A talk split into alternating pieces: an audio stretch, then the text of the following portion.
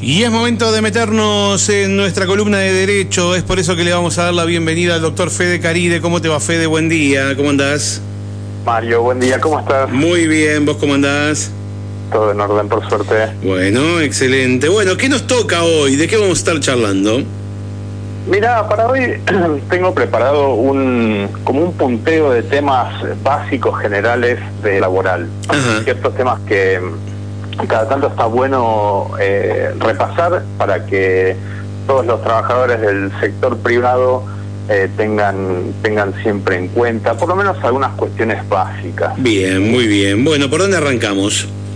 Mira, lo, creo que lo primero que, que siempre hay que destacar y, y que el trabajador tiene que tener muy, muy, muy presente es que el trabajo no registrado es una falta del empleador, no del empleado. Claro. Entonces, todo trabajador que esté en relación de dependencia, siempre hablamos del sector privado cuando hablamos esto, el trabajo público corre por otro lado, pero eh, todo trabajador en relación de dependencia, esté registrado o no esté registrado, tiene absolutamente los mismos derechos, todos, independientemente del estado de registración ante el, el Estado, ante AFIP, ante ANSES. Claro. Entonces, todo trabajador tiene que tener en claro que incluso si no está registrado, tiene los mismos derechos que cualquier otro trabajador. Derechos que son los que ahora vamos a compartir que recién, que recién me decías. Exacto, ahora, ahora vamos a empezar a, a revisar algunos temas y, y todo el mundo tiene que tener en claro que le aplica a todo el mundo. Es decir, se ve mucha gente, digamos, es muy común que la gente diga, no, a mí no me corresponde porque yo no estoy registrado Claro. de vacaciones, un tema importante, ahora viene el aguinaldo, eh, también le corresponde a todo trabajador este o no o no registrado. Exacto. Bien. Un tema fundamental es que las condiciones menos favorables para el trabajador que con respecto a las que establece la ley laboral son nulas, no son válidas. Es decir, la ley de contrato de trabajo establece lo que llamamos una- un, un conjunto de presupuestos mínimos. Ningún trabajador puede tener menos derechos que los que la ley concede. Claro. Bien. Entonces, eh, ante, ante siempre ante alguna duda hay que revisar, incluso en algunos temas leer directamente la ley es bastante accesible, pero siempre consultar a un profesional es bueno. Eh, pero tenemos que entender que incluso si, no sé, nuestro empleador nos dijo, bueno, mira, eh, hagamos un convenio entre nosotros que, no sé, no, no te corresponden dos semanas de vacaciones, te corresponde una.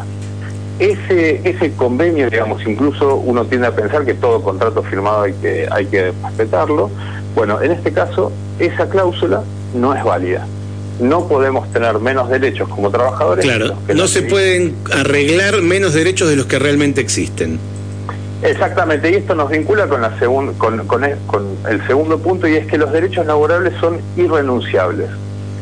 Es decir, yo, eh, digamos, a, a tal punto llega el desbalance que la ley considera que existe entre el trabajador y el empleador, que la ley dice, bueno, mira, estos derechos no son disponibles, vos no podés renunciar a tu sueldo, no podés renunciar a tus vacaciones, eh, no podés renunciar a una indemnización menor eh, o una parte de la indemnización que te corresponde por despido, no se puede hacer. Digamos, estas cosas eh, también es importante entenderlas porque, porque se entiende que es tan importante para la persona el salario y el trabajo que esa, esa importancia que tiene para una persona recibir, la, por ejemplo, un pago por el trabajo diario, hace que el empresario tenga muchísimo poder de negociación. Entonces, no importa que acordemos, no importa qué es lo que pensemos, qué, qué es lo que hayamos acordado, no podemos tener menos derechos que los que la ley eh, nos concede. Bien. Perfecto. Bueno, repasamos derechos. Exacto. Otro tema, un, un tema fundamental es el tema de fraude laboral. Por ejemplo, eh, imagínate que, no sé, contrato a una persona y digo, bueno, mira, vos ah, tuviste monotributo, tenés monotributo, bueno, hagamos una cosa, vos facturame y hacemos un contrato y este, que lo renovamos cada seis meses, cada cuatro meses, o incluso a largo, a largo plazo. Vos, este, no sé, eh, pintás, este, te dedicas a, pintura. Bueno, este, yo te contrato porque tengo muchas casas, todo el tiempo tengo trabajo, pero vos facturame.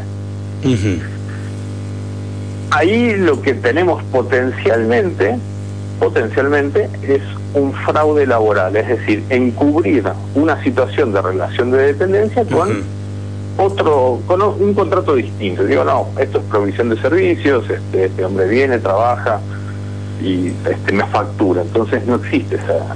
Bueno, esto es fraude. Esto se llama fraude laboral. Es un fraude a la ley de contrato de trabajo. Ahora, el, ahora el Estado hace eso también. Contrata, contrata. ¿Cómo, cómo? Ah, digo que al Estado le encanta hacer eso. Ah, ok. Sí.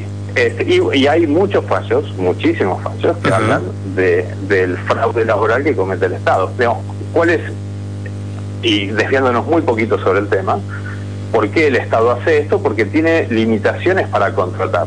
Por ejemplo, no sé si sabías, pero en Neuquén, por constitución, el Estado puede destinar solamente el 30% de la planta laboral a la administración. Es un límite que tiene el Estado. Entonces, de la gente contratada, solamente el 30% puede estar dedicada a la administración. Ahora, si yo necesito establecer más puestos por X motivo que sean administrativos, tengo esa limitación constitucional. ¿Cómo lo, cómo lo soluciono? Bueno, subcontratando o, con contratos temporales. Mm. Eso lamentablemente es una práctica común, pero bueno, es eh, extremadamente complejo, hay temas políticos en el medio y hay eh, muchos reclamos que, distintos trabajadores han hecho a la justicia y la justicia ha dicho, no, mire, tiene usted razón, usted es un empleado estatal, no importa la forma que tiene. Y cada tanto, de hecho, cada cierto tiempo ocurren algunos blanqueos, entre comillas, donde se pasa a planta permanente a gente que está contratada y bueno, de hecho lo vemos a veces en, en conflictividad social, protestas, cortes de calle. Sí, sí, sí. Y tiene que ver con esto, con que eh, lamentablemente el, mayor empleador en negro de nuestro país es el Estado. Pero bueno, eso es harina de otro costal. En el, en el sector privado pasa, por supuesto, pasa lo mismo, pasa, hay de todas las situaciones. Una de ellas es el fraude laboral, es decir, establecer o decir para todo el mundo que tenemos una relación del tipo comercial, es decir, vos, vos me facturás a mí por ciertos servicios. Claro eh, pero esa, cuando uno analiza un poquito, lo que ve es o facturas correlativas o una periodicidad de facturación superior a los dos, tres, cinco años. Entonces, llegado el momento, un juez puede decir tranquilamente, bueno, mire, acá no hay una relación comercial entre dos particulares que, que contratan, acá hay una relación laboral encubierta. Eh, así que eso en definitiva la ley no lo tolera y si se presentara un contrato como prueba, decir, no, mira, yo acá tengo un contrato de provisión de servicios, esto no es laboral, la ley lo consideraría nulo, es decir, ese contrato no existe. porque se reemplaza? Por todas las eh, normas, por toda la normativa de la ley eh, laboral vigente. Bien.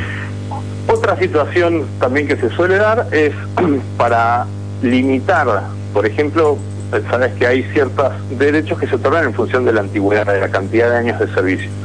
Vacaciones principalmente e indemnización por despido. ¿Cómo puedo o cuál es una forma habitual este, mediante la cual ciertos empresarios intentan eh, limitar esos derechos a través de despidos y recontrataciones? Es decir, pasan dos, dos años, dos, tres años, entonces por algún motivo convenzo al trabajador de que renuncie y que lo vuelvo a contratar. Bajo distintas excusas. Aquí la ley es muy clara, todos los derechos que se otorgan en función del tiempo de servicio, principalmente podemos nombrar indemnización por despido y eh, las licencias este, por vacaciones, sí. No importa cuál es, eh, cuál es el, tracto en el tiempo, siempre se computan desde el inicio de la relación laboral. Entonces, no importa si renunciaste y te volvieron a contratar o te fuiste un X tiempo, puede pasar que un empleado decida buscar un camino distinto, vaya, renuncie legítimamente, se va a otra empresa, trabaja un tiempo y por algún motivo el empresario dice, no, esta persona es valiosa, la vuelvo a contratar en este en este en esta segunda etapa de relación este, laboral el empleado continúa con la antigüedad que ya tenía. Y decime, ¿qué pasa cuando las empresas cambian la titularidad? Bueno, ahí la situación eh, es, es, distinta. Eh, tiene que haber, tiene que haber eh, un acuerdo, un acuerdo de reconocimiento para que esa antigüedad continúe. ¿Qué es lo que pasa? Particularmente o, qué es lo que se da en la práctica. A veces las empresas por cuestiones contables eh, liquidan una sociedad y continúan operando bajo una sociedad nueva, básicamente un quid nuevo. Esto tiene múltiples beneficios para el empresario, que no vamos a ver ahora, pero en definitiva, ¿qué significa para el trabajador? El trabajador tiene que asegurarse que se reconozca su antigüedad. ¿Por qué? Porque en, la realidad lo que tenemos son dos empresas distintas. Una vive hasta un cierto tiempo y la otra continúa o nace a partir de un momento distinto. Eh, si es una transferencia, por ejemplo, ahí, si es una venta, una venta de fondo de comercio, eh, ahí sí no hace falta nada, el, trabajador tiene reconocida su, su, antigüedad. En este caso, continúa. Si una, una empresa X vende como fondo de comercio una, una operación, eh, existe una continuidad y, el trabajador no tiene que hacer nada. La antigüedad continúa reconocida desde el inicio de la relación laboral con la empresa original. Bien. Otro tema, Otro derecho. gastos. ¿Cómo? Reintegro de gastos. A ver. Por ejemplo, imaginemos que un, un empleado, no sé, hace, hace repartos. Entonces, eh, el trato para empezar a trabajar es que ponga a disposición su vehículo. En este caso, eh, parte del acuerdo tiene que ser forzosamente, y la ley así lo establece, que el empleador reintegra los gastos en los que incurre el empleado para realizar este, su trabajo adecuadamente, en este caso repartir cosas. Todos los gastos tienen que correr a cargo del empleador, todos los gastos que sean sufridos por el empleador por el hecho y en ocasión de realizar su trabajo. Lo mismo pasa con los daños. Imagínate que, no sé, a ese repartidor o le roban la, le roban la moto, le chocan un auto eh, y el responsable del daño no se hace cargo, bueno, el empleador está a cargo de resarcir los daños que no estén cubiertos de otra manera. Eh, esto tiene sentido porque el que se beneficia económicamente del trabajo del empleado es el empresario. Entonces, no puede estar a cargo del empleado correr con los gastos que demanda la realización del trabajo. Esto parece muy de sentido común, pero de nuevo, en esa relación dispar de fuerza de negociación, puede ser que un empleado diga, bueno, yo me pongo a trabajar y me dicen que tengo que poner nafta en mi bolsillo, yo lo pongo bueno, esto no es correcto. Todos los gastos que demande la realización del trabajo están a cargo del, eh, del empleador. No pueden sufrirlos los empleados. Bien. Modalidades de contratación, por ejemplo. Eh, puede pasar también que yo te diga, eh, bueno, te contrato por este, un tiempo o finaliza tu contrato en tal día. La ley presume que la modalidad de contratación es por tiempo indeterminado. ¿Cuáles son eh, formas alternativas? Bueno, a tiempo parcial, que uno cumpla menos de dos, dos terceras partes de la jornada laboral, entonces ese trabajo va a ser eh, a tiempo parcial y no a tiempo completo. Eh, acá hay que tener en cuenta que el pago tiene que ser proporcional al tiempo trabajado, no puede ser inferior a lo que cobra un lo que cobraría o lo que cobra un trabajador de, jornada completa. Claro, claro. El trabajo, eh, pues, el contrato de trabajo puede ser a plazo fijo, es decir, te contrato durante dos años. por X motivo, porque al empresario le, le funciona de esa manera. Esto no es inválido, pero tiene que estar plasmado en un documento. Es decir, el trabajador tiene que estar consciente de esta situación al inicio de la relación laboral. Es una, ¿qué pasa? práctica. Sí. No, te iba a preguntar qué, qué pasa con, con, los trabajos temporarios, por ejemplo, considerando acá la temporada de invierno, que, que a veces se toma personal solo por dos o tres meses. Bien, hay el, que son los otros dos puntos, por eventual y temporal. Eh, hay, eh, perdón, por temporada. Son dos modalidades distintas. El trabajo temporal o el, eventual va a tener que estar asociado a una situación emergente, es decir, eh, de contrato. Suponete, no sé, un, un hotel que en verano tiene un pico de demanda de servicios y dice, bueno, yo por tres meses te contrato más gente porque tengo una demanda de servicio. Entonces, esa, ese contrato está acotado en el tiempo, tiene eh, un límite, es a plazo fijo, y puede ocurrir también en esa misma situación que, no sé, se enferme un, un empleado de planta permanente. Sí, o una cobertura a, a una persona que, que, por ejemplo, a una mujer que esté embarazada. Exactamente. Ese ejemplo, un excelente ejemplo, eh, una mujer se toma tres meses de licencia por maternidad y decide tomarse, ampliar esa licencia sin goce de sueldo seis meses más, por ejemplo. Bueno, yo tengo un bache como empresario de, de nueve meses donde un empleado no, no presta tareas. Entonces yo tengo la obligación de reservar ese puesto de trabajo, pero sigo teniendo la necesidad de que una persona venga y trabaje. Yo puedo contratar eventualmente a una persona por nueve meses. Distinto es en el caso de la temporada. la relación la relación de dependencia es eh, por tiempo indeterminado, es como, como el resto de los trabajadores. Lo que pasa es que solamente tengo trabajo en una temporada determinada. Entonces, si bien el empresario no debe pagar todos los sueldos donde no, donde no usa los servicios del empleado, es decir, por ejemplo, pensemos en el cerro, no sé, tengo trabajo durante tres meses. El empresario va a pagar el sueldo durante esos seis, esos, tres meses únicamente. Pero, como es un trabajo por temporada, año a año, es decir, la temporada requiere que sea repetible, que se repite ese mismo periodo todos los años este, eh, calendario, entonces durante esos meses donde tiene trabajo y donde usa los servicios del empleado, tiene la obligación de intimar a, retomar tareas a ese mismo conjunto de empleados. ¿sí? Claro. puede pasar que un empleado diga, no, este año no, no vuelvo. Entonces, en ese caso sí se extingue la relación por demanda del empleado y el empresario queda liberado a contratar a otra persona.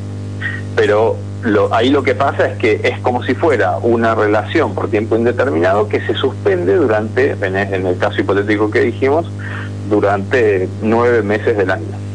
Entonces, eh, cuando inicia la temporada, el empleador intima, por eso vemos eh, los llamados eh, que se publican a todos los a todos los empleados a presentarse tal día en tal lugar.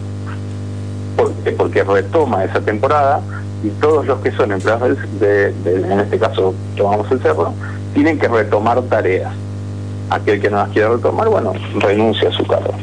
Pero eh, esa es la condición que impone el trabajo por temporada. Bien. Finalmente, ¿qué nos queda? Sí. Dos, puntitos más. Salario mínimo. Existe en Argentina lo que se llama salario mínimo vital y móvil. Actualmente está en un poco más de 45.500 pesos. Esto quiere decir que ningún trabajador que desarrolla sus tareas durante jornada completa puede cobrar menos que esos 45.540 pesos creo que es hoy en día. Esto es, esto es un dato muy importante porque de nuevo, a través de esa disparidad de negociación, algún empleado puede decir, bueno, sí, yo trabajo, pero por menos del mínimo porque necesito mucho la plata. Bueno, tiene, esa persona tiene que saber que existe un mínimo legal a partir del cual no puede cobrar menos y se puede reclamar eh, ese faltante. Por último, algo muy, muy buscado en estos días, el salario eh, anual complementario. Claro. Tenemos a pensar que son que nosotros cobramos cuando trabajamos y que tenemos 12 sueldos porque son 12 meses los que hay en el año. La realidad es que en Argentina tenemos el sueldo anual complementario y esto quiere decir que nosotros en realidad cobramos 13 sueldos a lo largo de un año. ¿Cómo se instrumenta esto? El, el vencimiento para el pago está dividido en dos. Uno es hasta el, un vencimiento opera el 30 de junio, es decir, ahora dentro de poquitos días, y el segundo, el segundo vencimiento opera el 18 de diciembre. Esto quiere decir que todos los trabajadores tienen que cobrar el, el proporcional del sueldo anual complementario que corresponde a cada uno de los dos semestres. ¿Cuál es ese, ese proporcional? Es el 50% en cada una de esas dos cuotas el 50% del de la mayor remuneración mensual y habitual de vengada dentro del, de esos de los últimos dos semestres. Es decir, dentro de los últimos 12 meses busco cuál fue mi sueldo más alto y tengo que cobrar la mitad de ese, de ese monto. ¿sí? Repito, todos estos derechos que, mencionábamos, todas estas cuestiones aplican a todos los trabajadores absolutamente, estén o no estén registrados. Me preguntan cuánto es el salario mínimo, no, perdón, el salario mínimo, ¿por cuántas horas de trabajo me dicen acá? Es la jornada, es eh, jornada completa que incluye dos, ocho horas este, todos los días, son 45 horas semanales, incluido mediodía eh, del sábado. El, el, máximo de la jornada laboral son 45, eh, 45 horas semanales, si no me equivoco. Ese es el salario mínimo. Después, por, por media jornada o por, o por menos, se sacará un proporcional, pero eso es lo mínimo que una persona puede, puede cobrar eh, en una relación de dependencia. Y respecto a las vacaciones, ¿quién elige eh, ¿cuándo se toman las vacaciones? Excelente pregunta.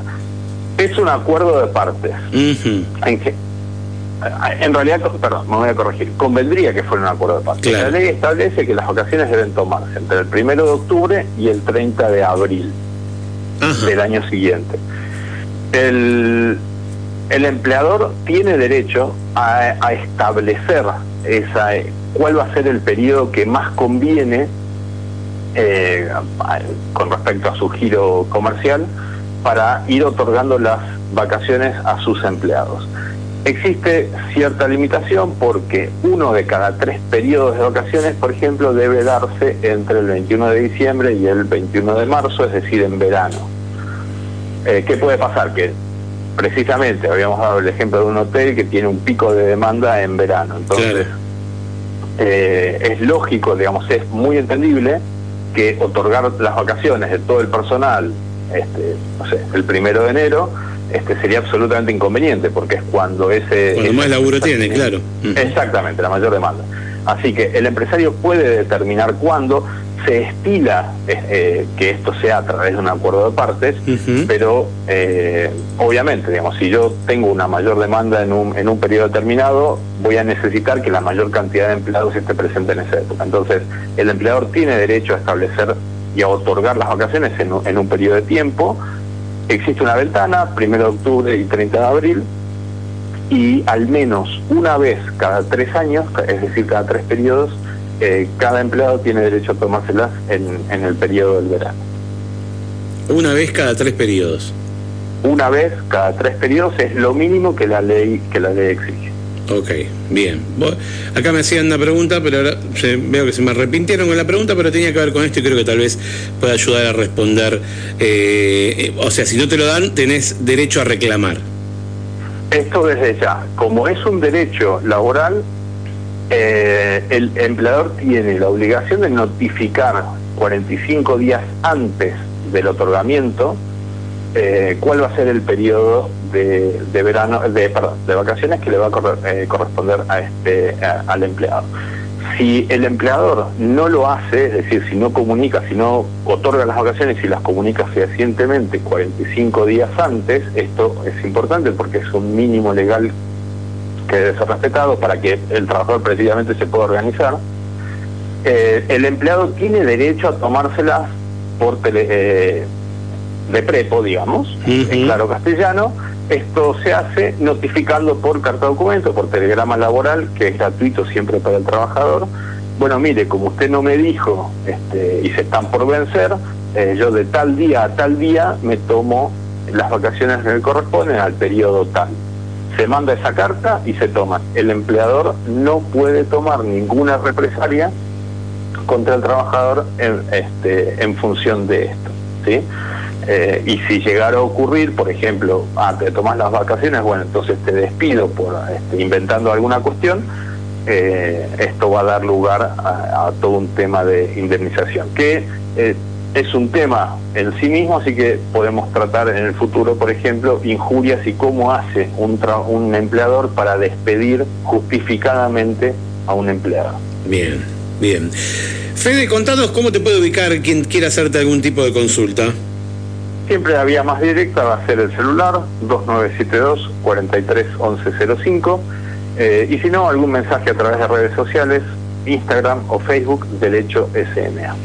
Muy bien, Derecho SMA, por allí te pueden ubicar fácil eh, y rápido y cualquier duda la pueden, la pueden hacer, eh, perdón, te la pueden transmitir por allí. Fede, nos encontramos en dos semanas, si Dios quiere. Te agradezco tu tiempo. Por favor, siempre un placer, que tenga una excelente semana. Un abrazo y hasta cualquier momento. Gracias. Chau, chau. Otro. Lo escuchaste el doctor Fede Caride.